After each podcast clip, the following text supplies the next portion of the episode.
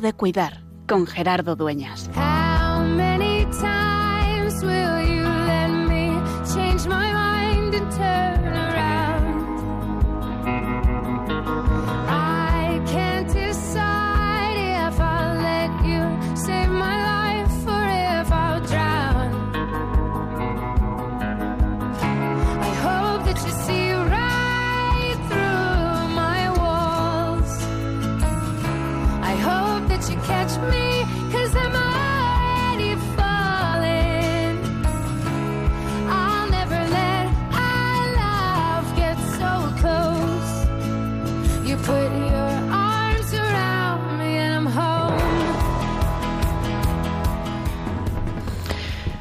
14 de septiembre, fiesta de la exaltación de la Santa Cruz. Una fiesta que procedente de la liturgia de la Basílica del Santo Sepulcro, que celebraba el 13 de ayer, 13 de septiembre, la fiesta de la dedicación, pusieron al día siguiente en la otra cúpula, en el Monte Calvario. Nuestra vida a veces es subir al Calvario y de manera particular cuando la enfermedad se hace presente en la propia persona o en alguien cercano. Reconocerse enfermo, descubrirse vulnerable, ser capaz de asumir la enfermedad, tiene mucho que ver con la cruz. Con esa cruz que hoy queremos contemplar en la liturgia, con este día con sabor de alguna forma de Viernes Santo, pero también de Domingo de Resurrección. Porque como nos recuerda Jesús hoy en el Evangelio, el Hijo del Hombre tiene que ser levantado. Levantado en la cruz y levantado en la resurrección para siempre. Por eso hoy, en esta tarde de lluviosa en casi toda España, ponemos también nuestras enfermedades, nuestra vulnerabilidad, ponemos también todo aquello que nos pasa por el corazón en la cruz del Señor, para que nos ayude a asumir la realidad, a vivir la fragilidad y a darle sentido redentor junto con Él. Porque la cruz, y mirándole al crucificado, que ha resucitado, queremos volver a decir que es, que siempre es, tiempo de cuidar.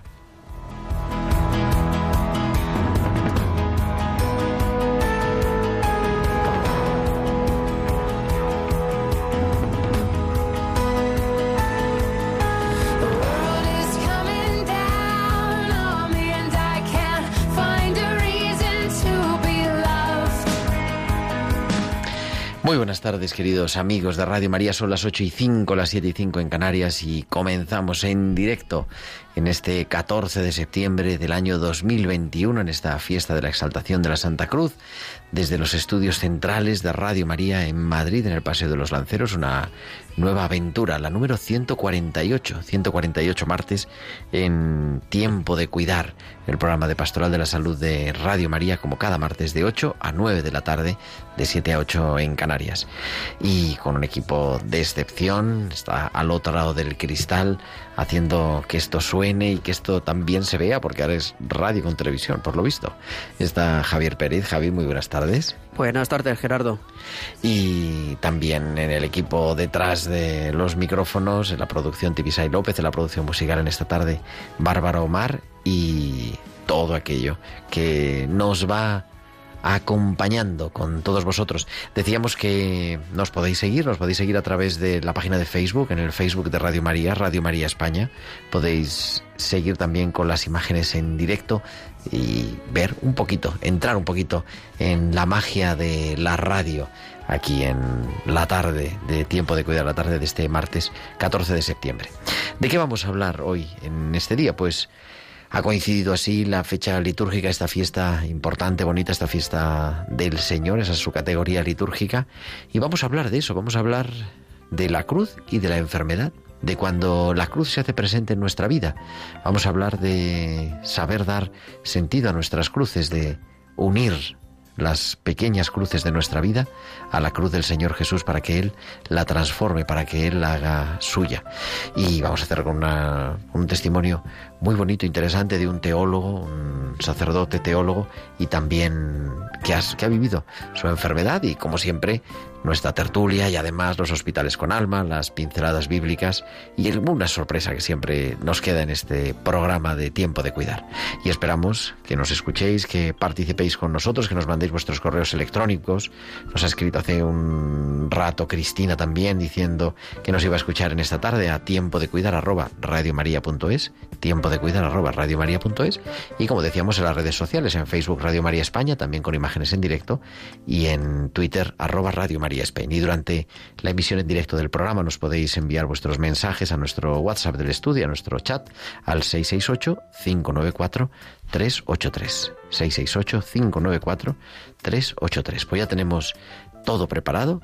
Nos vamos hasta Bilbao, allí nos espera Valcisa, como cada semana con sus hospitales con alma.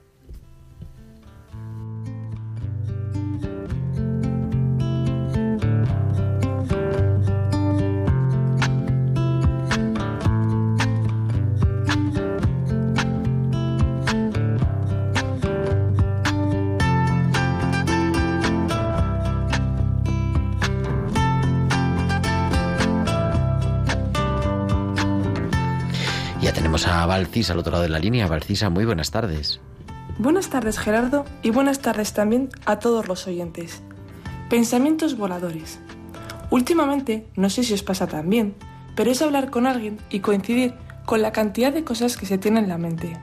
Septiembre es como el lunes de los meses. Inicia el curso escolar y se incrementan las cosas pendientes. En definitiva, se tienen tantas cosas en la mente que cuando uno va a hablar con alguien, la cabeza está llena de palabras que revolotean sin parar, haciendo que sea difícil concentrarse en la conversación.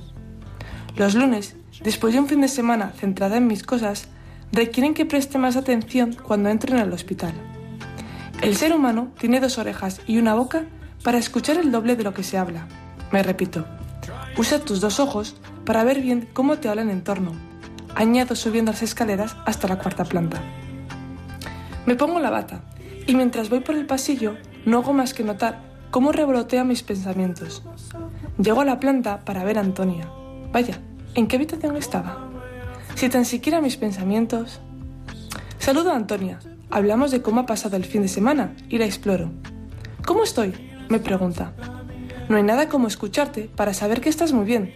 ¿Has visto la de cosas que has hecho este fin de semana? Le contesto. Sí, pero... me insiste. ¿Cómo se me escucha por dentro? Ya que lo has hecho, dime, ¿cómo se me escucha? Escucharnos a nosotros mismos solamente dificulta escuchar al exterior. Pero no se trata de suprimir los pensamientos que tenemos, sino hacer que se sincronicen nuestras ideas para que ordenen su vuelo en nuestra mente, y así que dejen espacio para escuchar lo que nuestro alrededor quiere compartir. Hasta la semana que viene. Hasta la semana que viene, Valcis. Aquí te esperamos en los hospitales con alma, en tiempo de cuidar.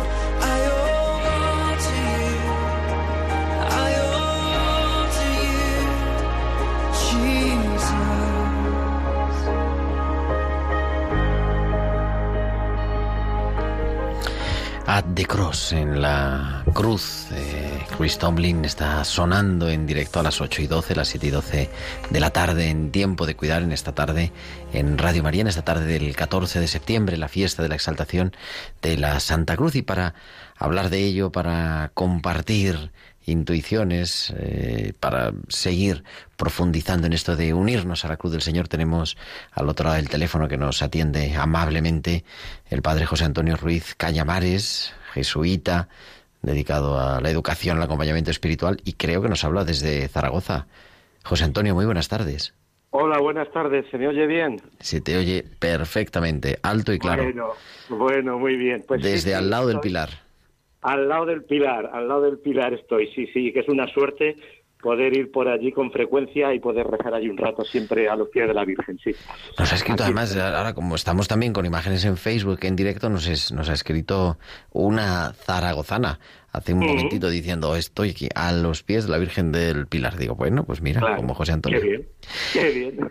Eh, oye, para compartir un poco y, y ver, ¿no? En este día, porque además hablas desde la teología que hemos estudiado, también desde la experiencia del acompañamiento espiritual, pero también desde la experiencia de, padecer la enfermedad, ¿no?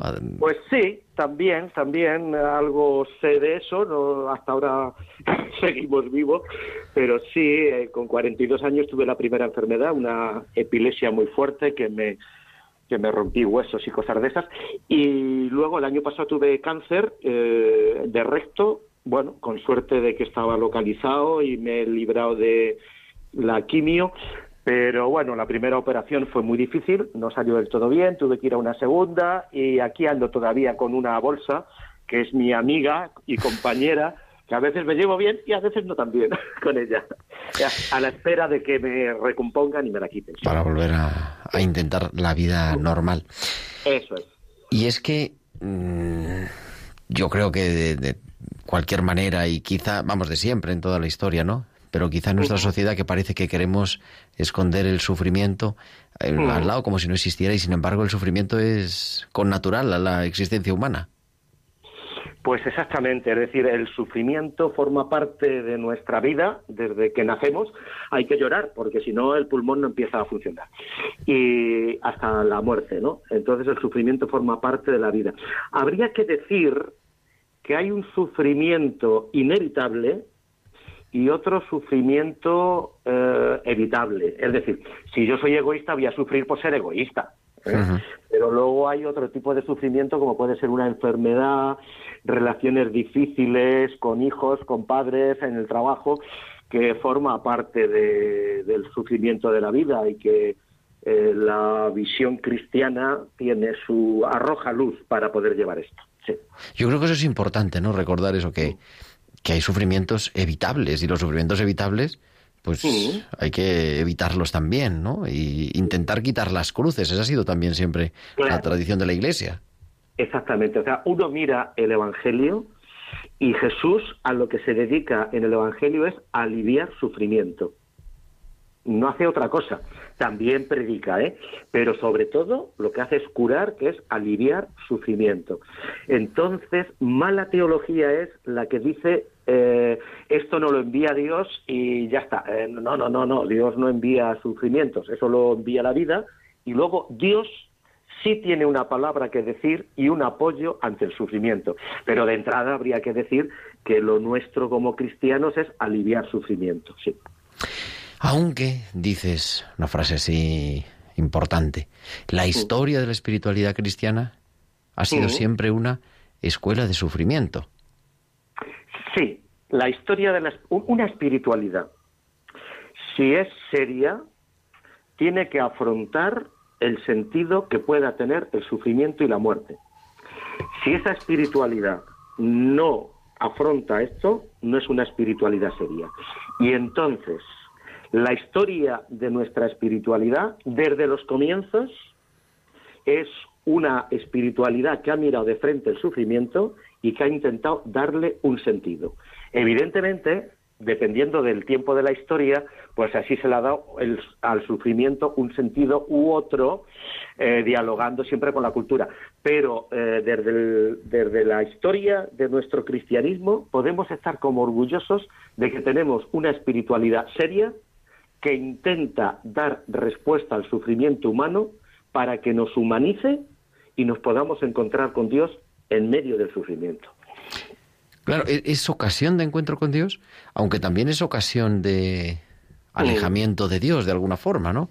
Hay quien lo vive así, por lo decías tú un poco, ¿no? ¿Por qué Dios me manda no sé qué? Bueno, hemos dicho sí, Dios no manda nada, pero es verdad que nos cuestiona de alguna forma, ¿no? El- Es decir, el sufrimiento puede llevarnos al ateísmo, a la increencia, si Dios es bueno, ¿cómo permite esto? Sobre todo del sufrimiento del inocente, sobre todo del sufrimiento del inocente.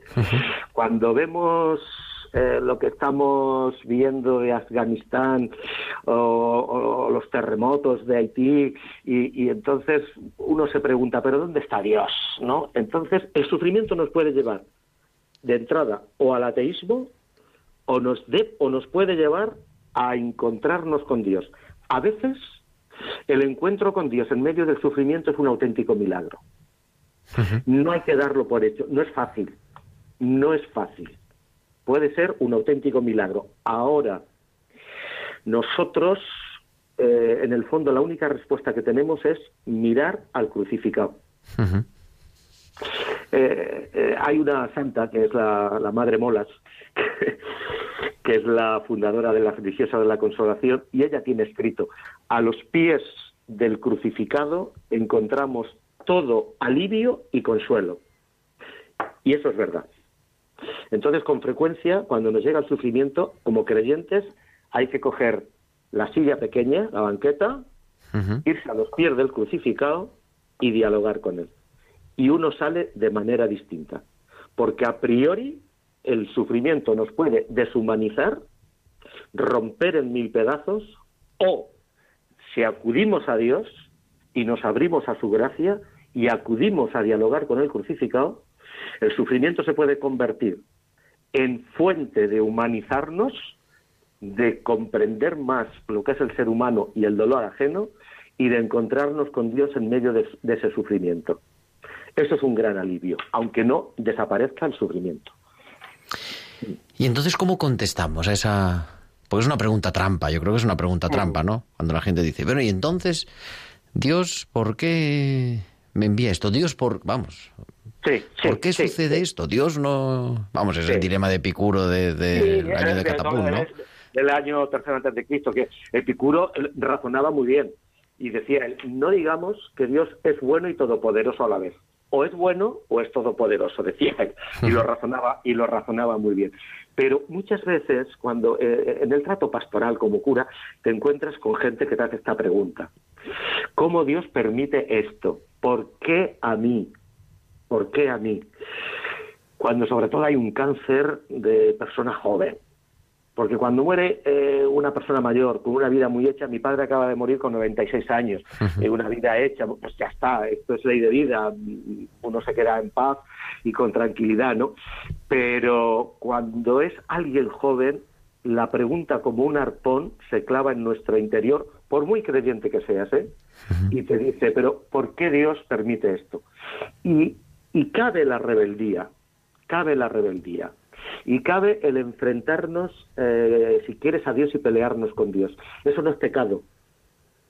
Eso no es pecado, el enfrentarnos a Dios.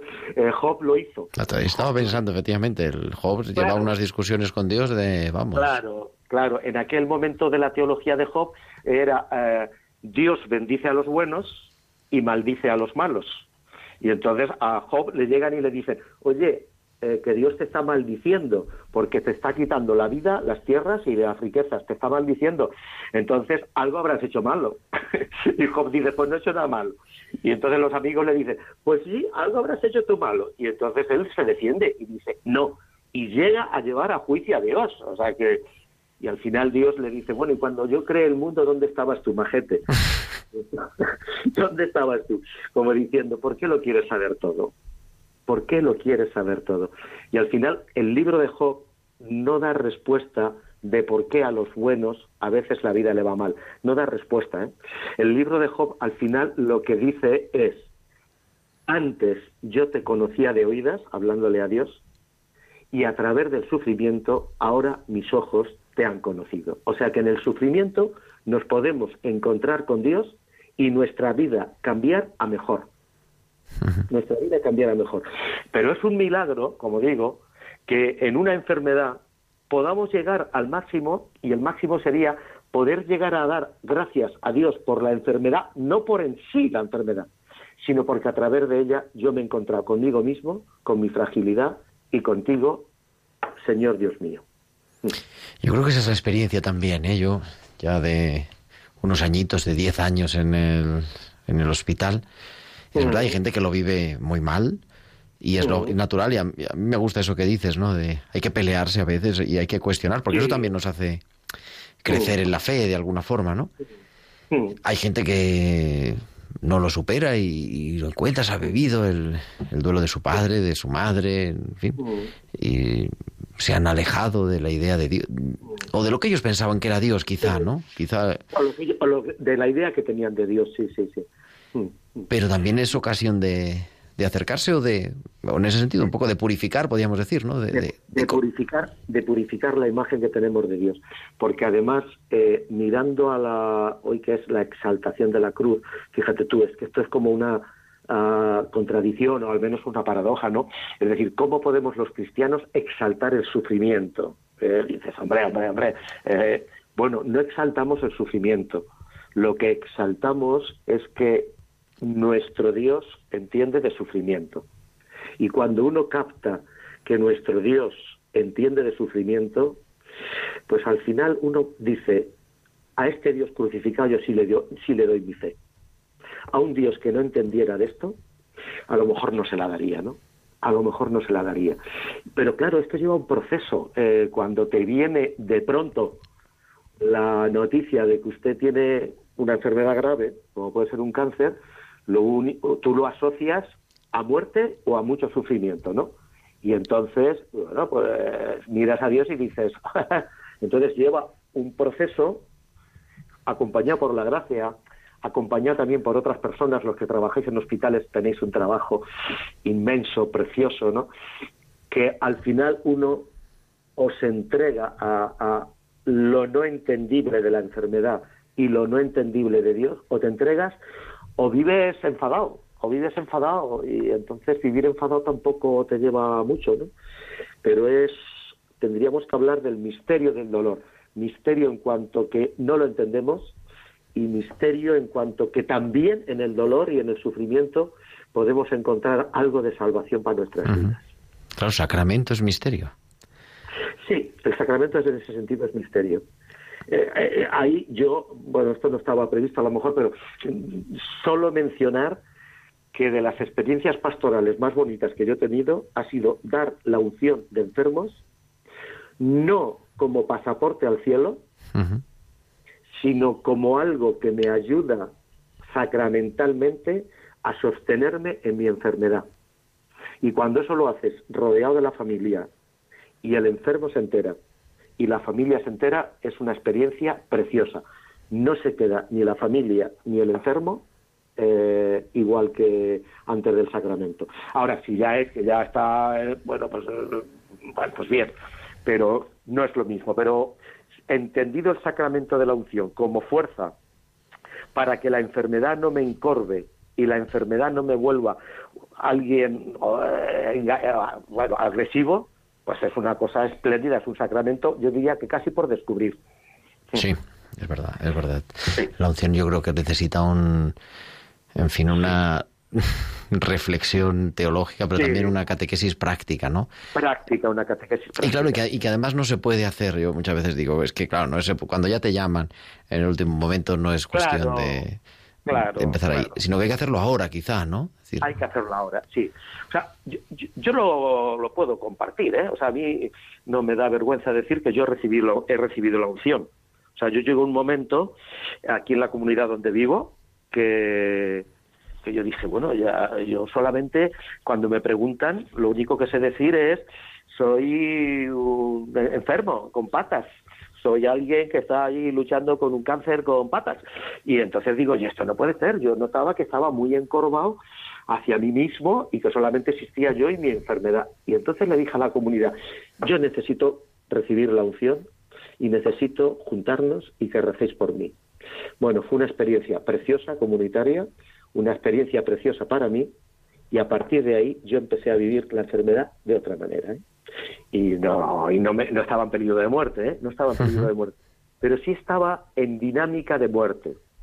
Y en una enfermedad grave, claro, también, o sea, en fin. Claro, claro, o sea, no era un constipado. Entonces, no era un constipado. Entonces, pero sí estaba en dinámica de muerte porque yo veía que me estaba secando, que me estaba muriendo y que el mundo era mayor que lo que a mí me pasaba, ¿no? Y que me estaba quitando como mi capacidad de querer a la gente. Y en ese sentido, la, la unción me ayudó muchísimo.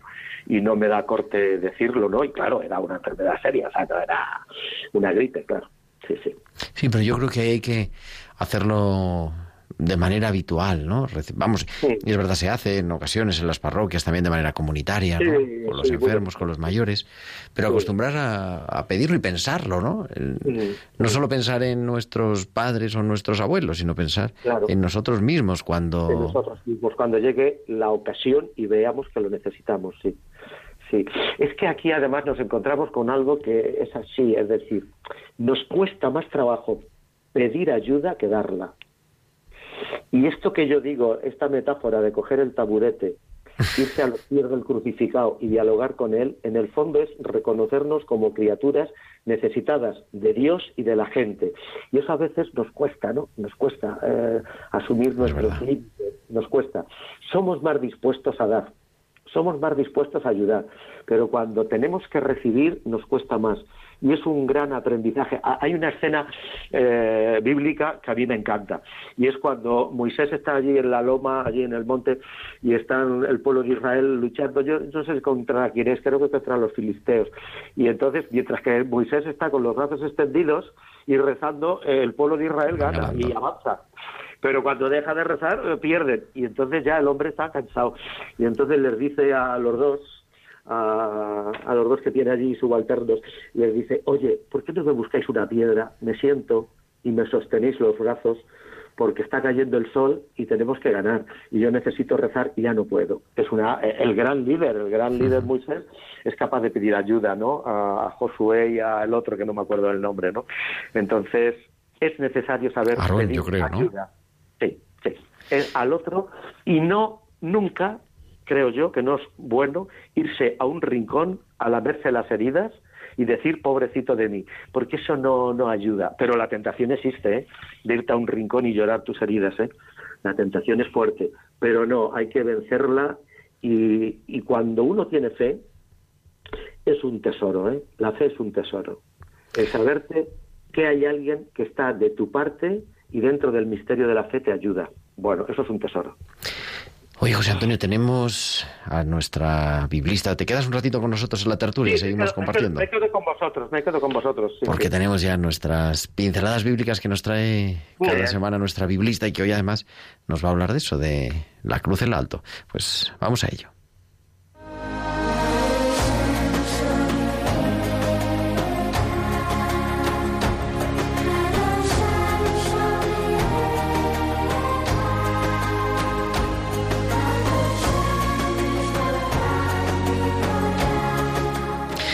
Ya Inmaculada Rodríguez Torné, doctora en Biblia y directora de la revista de Tierra Santa, que nos habla, como decíamos, de la cruz en lo alto. Muy buenas tardes. Buenas tardes, querido Gerardo y queridos amigos. Pues sí, hoy celebramos la fiesta de la exaltación de la Santa Cruz, a la que va dedicada nuestro programa. En la primera lectura de la misa de hoy, que es del libro de los números, se cuenta que los israelitas a su paso por el desierto hacia la tierra prometida, eran frecuentemente picados por serpientes venenosas. Recordemos que la serpiente era el símbolo del mal en todo el Medio Oriente. ¿Quién no se acuerda de la serpiente del Génesis? Esa que en las primeras páginas de la Biblia hace pecar y caer a Adán y Eva. Este animal tiene sus similitudes con lo que los cristianos llamamos pecado. Se presenta sigilosamente, es astuta, se reviste de bien y con frecuencia actúa disimuladamente, con mentiras. No tiene ni pies ni patas. Se va deslizando sin que la veamos venir de frente. Bueno, como vemos muy parecido al pecado. Moisés, siguiendo las indicaciones de Dios, hizo una serpiente de bronce y la alzó en un estandarte que sirvió de curación a los que eran mordidos con el veneno de la serpiente. Bien, pues claramente este pasaje es un anticipo de lo que ocurrirá después con Jesús. La muerte en cruz de Jesús fue horrible y espantosa humanamente hablando. Tanto, esto lo sabemos, que estaba prohibida aplicarla a los ciudadanos romanos. Pero lo que parecía a los ojos de todos una maldición, cuidado, incluso un castigo de Dios, se convirtió en fuente de vida. ¿Qué, se lo iba a imaginar? Mira que en el Antiguo Testamento, en otro contexto distinto, hay una frase muy curiosa que, que retoma a San Pablo. En Deuteronomio 21-23 se dice, Dios maldice al que cuelga de un madero. Paradójicamente, como ya entendió San Pablo, grandísimo teólogo, es significativamente Dios el que nos bendice con la muerte de Jesús, a pesar de esta frase.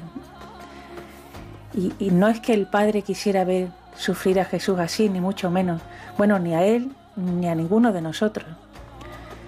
Pero lo cierto es que Jesús nos abrió el camino. Es como si, como si después de Jesús todas nuestras cruces tuvieran un agarradero al que asirnos. Mira si cambió todo. Los apóstoles, como es natural, rechazaban la cruz. Y esto lo vimos, lo vimos hace unos días en la lectura de, de la misa del Evangelio, cuando San Pedro se atrevió incluso a reñir a Jesús cuando éste le dijo que tenía que sufrir mucho y morir en una cruz. Pues bien, mirad que el mismo San Pedro morirá después en una cruz. E incluso pidió que lo crucificaran boca abajo porque no se sentía digno de morir como su Señor. Luego Andrés, crucificado en forma de aspa, y tantos cristianos que han abrazado el martirio a lo largo de la historia, ¿Quién se lo iba a decir a esos pobres Galileos asustados, con las puertas y ventanas bien cerradas, por temor a que les hicieran también a ellos lo mismo que, que le hicieron a su maestro? Es cierto que no podemos trivializar la enfermedad, el sufrimiento, el dolor y la muerte. Siguen conservando una carga de misterio que debemos respetar. Pero la fiesta de hoy nos recuerda que la cruz de Jesús al final se alzará victoriosa. Por eso la tenemos en alto, bien visible en nuestras iglesias. Y también muchos de nosotros la tenemos también en alto en nuestras casas. Bonito recordatorio diario que nos hace mirar más alto y más profundo. Bueno, pues ahí lo dejo y hasta la semana que viene amigos. Hasta la semana que viene, Inma Rodríguez Torney, sus pinceladas bíblicas, como cada semana, en Tiempo de Cuidar.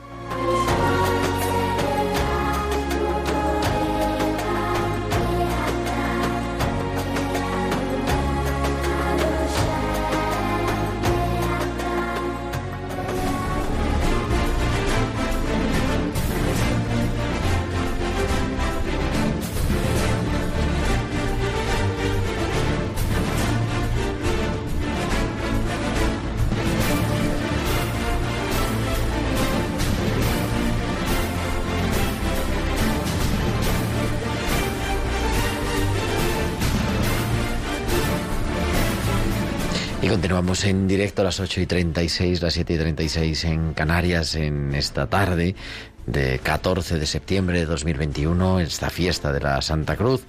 Y continuamos con el padre José Antonio Ruiz Cañamares, jesuita, que nos está compartiendo esta tarde desde Zaragoza. Muy buenas tardes otra vez, José Antonio. Buenas tardes otra vez, encantado de, de estar aquí con vosotros.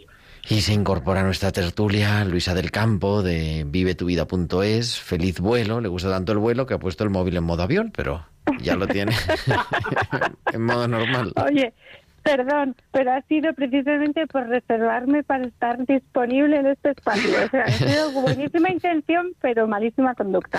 Pero bueno, está bien, todo bien, psicóloga. Y, y José Manuel Seijas, coordinador de Pastoral de la Salud, capellán de hospital y mil cosas más. Amigo, muy buenas tardes, José Manuel. Muy buenas tardes, Gerardo, José Antonio, Luisa, queridos oyentes. Muy buenas. Estábamos compartiendo un poquito con la experiencia y la sabiduría con José Antonio, su vida, y él nos decía, la... Bueno, dilo tú, José Antonio, ¿cómo es lo del taburete? A ver, repítenos lo del taburete Sí. porque me ha encantado. Bueno, sí, digo que a lo largo de nuestra vida, eh, como creyentes, eh, con frecuencia hay que coger un taburete cuando el dolor nos visita, el sinsentido, el sufrimiento, y vemos que esto nos supera, hay que coger un taburete, irse en oración y poner el taburete a los pies del crucificado y dialogar con él, y dialogar con él. Y sabemos que ahí vamos a encontrar comprensión, porque con el que dialogamos es Dios, pero es hombre y está sufriendo, y vamos a encontrar alivio y no vamos a salir de ese rato de oración estando allí sentados y de este diálogo con el, con el Señor igual que entramos. El dolor no va a desaparecer, el problema no va a desaparecer, pero la manera de llevarlo encontraremos ahí una fuerza que no encontramos en otro sitio y que es una riqueza. Entonces la metáfora o la imagen es el taburete sentado sin prisas, que a veces es en silencio, ¿eh? Y nos miramos uno a otro y a veces hay que decir, oye, que ya somos dos, ¿eh? que no eres tú solo, que somos dos y ya está. Sí, así, así lo, lo pienso yo. Y es que quizá, ¿no? También, José Manuel, esa es, como decíamos, ¿no? La respuesta de Dios, la encarnación de Jesús al sufrimiento, es eliminar muchas cruces, pero también asumirla. Efectivamente, de lo que ha dicho José Antonio me ha encantado, bueno, aparte de su testimonio personal, por supuesto, todo lo que ha comentado sobre este tema, este acercarse a la cruz de Jesús y sobre todo esto que ha comentado que me parecía muy interesante sobre el sufrimiento que nos puede deshumanizar o humanizar, ¿no? A mí me parece esto clave, realmente porque cuando estamos hablando del sufrimiento, lo apuntaba él también y también lo apuntaba el comentario bíblico que hemos escuchado antes de Inma, en realidad es una pregunta sobre nosotros mismos, ¿no? Sobre quiénes somos, sobre qué sentido tiene nuestra vida y sobre qué lugar ocupa Dios en nuestra vida, ¿no?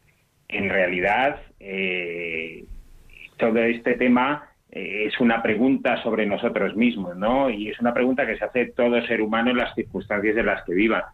Y evidentemente eh, la respuesta en esa silla puede conducirnos, por un lado, a deshumanizar o por, otro, o por otro lado, a reconocernos a cómo somos nosotros mismos, es decir, a humanizarnos nosotros y a colaborar en humanizar a otros, que lo hablabais también antes sobre ese quitar las cruces que encontramos en el camino, ¿no? Por otro lado, que me parece, lo decía, si no recuerdo mal, Juan Pablo II en la Salvifici, en la Salvifici Doloris, que decía que la Iglesia debería precisamente encontrarse en, eh, con, el hombre en este camino, que está obligada a encontrarse con el hombre de un modo particular en este camino del, sufrimiento. Y es que la respuesta de Dios en Jesús al sufrimiento no es una respuesta teórica. Y eso que Jesús habló, y tenemos discursos, ¿no? Pero es quizá doble, ¿no? De yo creo, de quitar el sufrimiento y asumirlo en sí. Y por eso lo de sentarnos a contemplar la cruz como aquello que puede dar sentido a nuestras cruces, o, o, o no sé cómo podemos expresarlo, ¿no? Bueno, eh, sí, no sé, sí. Que, sí, sí, José Antonio, sí, sí. No, es que tampoco quiero yo... Eh, sí, o sea, aquí el eh, es la, el doble movimiento que estáis hablando, ¿no? Y esta es la grandeza de nuestra fe. Jesús nunca dio una charla sobre el sufrimiento. Jesús, con su experiencia y con su vida, encontramos un modelo de cómo afrontar el sufrimiento viviéndolo de cara a Dios y con Dios. El Getsemaní es Getsemaní y aparta de mí esto, eh, o sea que es inútil la oración de Getsemaní. Pues podríamos decir, pues sí, fue inútil porque no se le concedió que el cáliz pasara de lejos. Esa es una visión. Pero esa, eso es una visión muy superficial. Si nosotros miramos el Evangelio, Jesús sale de Getsemaní con la fuerza necesaria para afrontar la pasión que le espera. Jesús entra en Getsemaní roto, hecho polvo y caído en el suelo, y cuando llegan, buscamos a este. ¿Dónde está? Soy yo. Ya está de pie. Y afronta la pasión como Él es, como Él es, como hombre creyente y bueno. No insulta a nadie, no se pega con nadie. Eh, y dices, el Jesús de las bienaventuranzas es el Jesús de la pasión. ¿Y dónde encuentra este hombre la fuerza? En la oración de Getsemaní. Luis, así en, digo, para bajar un poco el nivel, porque tenemos que procesar. Yo creo que mejor me voy, que esto es muy grande para no, mí. No, no, no, Luisa, no te vayas, no te vayas. tenemos que procesar, pero... De hecho, cuando me ha dicho el título de la tarde de hoy, Gerardo le he dicho, ahora tradúcemelo a cristiano porque no te entiendo nada de lo que me has dicho. Bueno, pero estamos viendo, ¿no? Cómo, cómo asumir eso. Sí, pero me estoy enterando, ¿eh? Me estoy enterando. Pero yo creo que cuesta, ¿no? O sea, tú lo ves también, ¿no? Con, digo, en tu vida y en, en tu actividad profesional, ¿no? Sí, desde el punto de vista psicológico es verdad que es un tema que es verdad que roza mucho con el proyecto que, que cada uno tengamos hecho en nuestra vida, ¿no? Entonces, quizás es un momento donde podemos sentirnos cuestionados o, o sin querer evaluar, evaluar en el sentido de ver qué he hecho de bueno o qué he hecho de malo, ¿no? Y nos cuestiona o como que nos chufa como con una linterna en nuestra vida y desde ahí se puede vivir muy mal o un poco mejor, ¿no? Pero es verdad que nos va a decir mucho quién soy yo, cómo son mis lazos con mis seres queridos, con mi gente, con mis eh, redes sociales, ¿no? Que, de qué calidad. Por eso digo que es un poco de cuestionamiento y también eh, qué actitud afronto frente a esto que objetivamente es un fastidio, ¿no? Y puedo estar quejándome, amargándole la vida a todo el mundo, o al revés, que sea una oportunidad de humildad, de pedir, de ver que somos vulnerables, en fin. Pero es un temazo, ¿eh? Claro, porque también, yo pensaba ahora con lo que decías, ¿no? Igual que el sufrimiento, evidentemente, nos puede alejar o puede ser una oportunidad de acercarnos a Dios. También pasa lo mismo con la familia, con los seres queridos, ¿no? Podemos encerrarnos en nosotros mismos o puede ser una ocasión de eso que comentaba José Antonio, ¿no? De, compartir en comunidad y que sea un momento fuerte verdaderamente en la, en la biografía. Claro, yo creo que además el dolor no te lo quita en ese sentido nada ni nadie, ¿no? Ni desde una perspectiva creyente ni psicológica. Pero sí que puedes vivirlo desde una paz y una hondura y una tranquilidad o desde la angustia, el aislamiento y la soledad, y eso no tiene nada que ver, ¿no? Mm. Sobre esto que, de, que acababas de decir ahora, Luisa, me parece muy interesante esta idea de, de que en cierta forma o en cierta medida eh, el dolor hay que es un camino el, el, aceptar o el dar significado al sufrimiento, ¿no? O sea, este poner la silla que decía José Antonio no es eh, un día me pasa algo, llego, pongo la silla delante del crucificado y entonces me empiezo a pensar esto, ¿no? Sino que yo creo que debe entrar a formar parte un poco también de nuestra educación pastoral en cierto sentido, ¿no? Que poco a poco vamos eh, asumiendo y vamos viendo realmente quiénes somos, cómo somos y que el sufrimiento tarde o temprano de una forma o de otra, en cualquier en cualquiera de sus formas, pues va a llegar a nuestra vida, porque estamos en una sociedad que trata de evitar el sufrimiento siempre y en todos lados, ¿no? Y eso nos hace mucho daño eh, en nuestra construcción personal, creo yo, ¿no? incluso yo he llegado a oír, en fin, lo digo en la radio porque lo he oído públicamente, ¿no? Que es que habría que eh, proclamar el derecho de el derecho a no sufrir. Claro, es un derecho que es irrealizable. Entonces, claro, legislar, pero legislar, o sea, digo, una propuesta, una propuesta en serio, ¿no? Es verdad, hombre, el dolor se puede controlar, del dolor físico de alguna forma, ¿no? Pero el sufrimiento hay que evitarlo, hay que trabajar para quitarlo, pero forma parte, como decíamos, de nuestra vida. Claro, es, perdona, Gerardo, es, evitarlo si se puede y si se tiene, afrontarlo. Es esa doble dimensión, ¿no? De cuanto más lo intentas esquivar, más huyes, más daño te hace, más crece eh, el miedo y más angustia, soledad y ansiedad tienes. Con lo cual, es esa, como se dice, retroalimentación, ¿no? Donde vamos haciéndonos daño a nosotros mismos y a los de nuestro alrededor, porque eh, les afecta, ¿no? Oye, y otra cosa, digo, cada uno desde su punto de vista, porque estamos ya en la recta final del programa, como capellán de hospital en Madrid, como enfermo y como acompañante espiritual, eh, José Antonio Zaragoza, como psicóloga Luisa. ¿Cómo hacemos esto al oyente que nos está escuchando, que tiene, está viviendo, le han dado la noticia de un diagnóstico complicado o de un ser querido que está sufriendo? ¿Cómo se hace esto de poner nuestro sufrimiento al lado de la cruz, y, empezar a darle sentido. No sé quién quiere abrir la baraja. Bueno, yo que soy muy hablador. Eh, vamos a ver, yo mi mira, en mi labor de, de acompañar, no dirigir, acompañar, yo pertenezco a una familia religiosa que es la Compañía de Jesús, donde nuestro fundador se empeñó mucho en, buscar y encontrarnos con Dios en todo. Y encontrarnos con Dios en todo es y tratar de encontrarnos con Dios en la enfermedad. Entonces yo en mi labor de escuchar, escuchas el relato humano y entonces yo digo, bueno, y ahora lo que hay que pedir es que te encuentres con Dios en la enfermedad.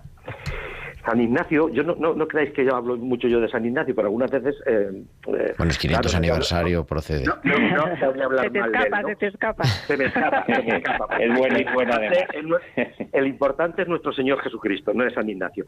Cuando yo era novicio, leo que San Ignacio escribió, no es menos gracia la enfermedad que la salud. Y digo, este tío está tonto. Eh, con mi respeto a San Ignacio, yo digo, la gracia es la salud, pero la enfermedad va a ser, y San Ignacio dice, no es menos gracia. Bueno, él también entendió de enfermedades. ¿Por qué, es, por qué la, la enfermedad puede ser una gracia? No en sí por la enfermedad y el dolor que lleva consigo, sino que si a través de ella nos encontramos con Dios, resulta que se abre una puerta y una ventana donde nos encontramos con Dios como decía también José Manuel, con nosotros mismos y nuestra vida y nuestra mirada empieza a ser distinta, a mejor, a mejor. Pero esto es una gracia a pedir, no es un entrenamiento así voluntarista que ahora lo voy a... No, no, no, no, no. Lo normal es que queremos salud, pero cuando llega la enfermedad, como creyentes yo le diría, pide poder encontrarte con Dios en la enfermedad. Y esto no depende de tu fuerza ni de tus habilidades. Esto depende de que te abras al don de Dios y que puedas encontrarte con Él, sabiendo que normalmente cuando nos visita el dolor y la enfermedad no son en momentos de consolación, ¿eh? Y lo único que puede uno decir en esos momentos es, dame la fuerza que necesito para hoy, para hoy, porque no es que experimente uno una consolación muy grande. Jesús en la cruz experimenta el abandono de Dios, o sea que esto es muy serio. Bueno, me mm. callo ya. no, de esto, que decía José Antonio, un compañero de universidad de San Ignacio, de San Juan de Ávila, decía algo mm. parecido, ¿no? Decía que la enfermedad es como un vino generoso, como un vino bueno mm. que nos regala el Señor. Y efectivamente uno lo lee y dice, hombre, este, este hombre, ¿qué, qué, qué es lo que puede decir? ¿Qué podemos decir ante el sufrimiento? Decía eh, Gerardo, pues mira, yo esta tarde he abierto la puerta de una habitación y me he encontrado una señora que me ha dicho, me acaban de decir que tengo una enfermedad incurable y que no tiene solución y tal, ¿no? Yo creo que, por resumirlo, ¿no? Eh, pues eh, evidentemente ante el sufrimiento propio lo primero, hay como dos niveles, ¿no? Es expresar el sentimiento, ¿no? Pues con palabras, con gritos si es necesario, con lágrimas, con lo que sea, y ojalá haya alguien con una escucha suficientemente activa, acogedora y sanadora al otro lado, reconociéndose también persona vulnerable y herida, ¿no? Y juntos poder acogerlo en ese nivel. Y luego el otro nivel que decía José Antonio, ¿no? Entregarlo a Dios. Eh, sentarnos delante de la cruz y mirar al crucificado y, como decía Santa Teresa, más bien dejar que el crucificado nos mire a nosotros y podamos ahondar en este misterio eh, que es también el dolor y el sufrimiento. Creo que lo decía Inma en su comentario bíblico anterior. Oye, son las 8 y 52, quedan tres minutos de programa, pero es que tengo a José Luis Méndez es Gerardo, en la es línea. muy corto esto. Esto tenemos que pedir dos horas por lo menos. más rato. José Luis, buenas noches. Muy buenas noches. José Luis es el director del Departamento de Pastoral de la Salud de la Conferencia Episcopal y más cosas, pero claro, tenemos dos minutos no para esto, porque la actualidad manda en la radio y es que eh, antes del próximo programa empiezan las jornadas nacionales, las cuadragésimo quintas jornadas nacionales de delegados de Pastoral de la Salud que van a ser el próximo martes y el próximo miércoles 21-22 y quería que nos contaras un poquitín de qué va y, qué vamos a tratar en estas jornadas, José Luis. Bueno, en estas jornadas vamos a tener un- el primer día una intervención que me parece que es muy actual y muy importante de don Federico Montalvo, que es el presidente del Comité de Bioética de España y profesor de Derecho Constitucional de comillas, en torno a la objeción de conciencia, tanto a nivel individual como institucional, en la ley de la eutanasia. Es un tema muy complicado que, que está bien contemplado en la ley y que deja unas lagunas muy serias. Y luego tendremos por la tarde un rato más largo de intervención eh, de las distintas delegaciones de Pastoral de la Salud, como hemos vivido este tiempo de, eh, del COVID-19 y qué lecciones nos ha dejado. ¿no? Y el último día, el miércoles, tenemos una intervención de don Francesc Ranis, que es miembro de la Asociación Bíblica Española y profesor del Antiguo Testamento del de, Instituto Teológico de Mallorca, que nos va a hablar la misericordia, regalo de Dios al ser humano. ¿no? En la línea de lo que ibais diciendo, pues, pues esto queda muy bien encuadrado. ¿no? Nosotros, si amamos la cruz hoy fiesta de la exaltación de la Santa Cruz, es por quien está colgado en la cruz. ¿no? no es la cruz por la cruz, es por el amor a aquel que en la cruz nos ha redimido. ¿no? Entonces me parece que es, puede ser muy interesante. Van a ser online, se puede uno inscribir todavía, conferenciaepiscopal.es. Sí. Y además cuesta nada, 10 euros, o sea que es una cosa sencilla, Sí, pero bueno. Es la ocasión, pero bueno, bueno, tenerlo ahí. Hablaremos, hablaremos de las jornadas. La semana que viene estarán siendo, pero el, la siguiente, el día 28 de septiembre, hablaremos también de las conclusiones, pero bueno, yo creo que era bueno también eh, saber dónde estamos. Queridos, muchísimas gracias. Nos quedamos sin tiempo, son las 8 y 54. José Antonio Ruiz Cañamares, muchísimas gracias. Muy buenas noches y, y contaremos contigo otra vez, ¿eh? porque Bueno, sí. yo co- eh, colaboro con Radio María, encantado, ¿eh? Encantado. Hacéis mucho bien a mucha gente. Ten cuidado, José Antonio, que te coge la mano y el brazo. ¿eh? Vale. José Luis Méndez, eh, Bueno. José Luis Méndez, el, eh, director de Pastoral de la Salud de la Conferencia Episcopal, también muchísimas gracias. Buenas noches. Y a José Manuel Seijas y Luisa del Campo, colaboradores del programa. Nada, nos vemos muy pronto. Fenomenal. Bien, gracias. Buenas noches. Gracias a vosotros. Adiós. Y nosotros volveremos, pues eso, la próxima semana, 21 de septiembre, que viajaremos hasta Camerún en- para conocer pues un proyecto con un personaje interesantísimo que tenéis que conocer el próximo martes, como siempre, a las 8 de la tarde, las 7 en Canarias. Ahora os dejamos a las 9 en punto con Dios entre líneas, con Paloma Fanconi y con toda la programación de Radio María.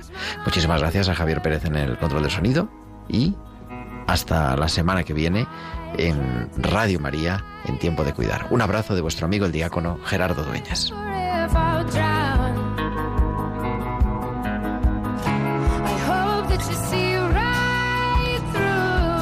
Han escuchado Tiempo de cuidar con Gerardo Dueñas.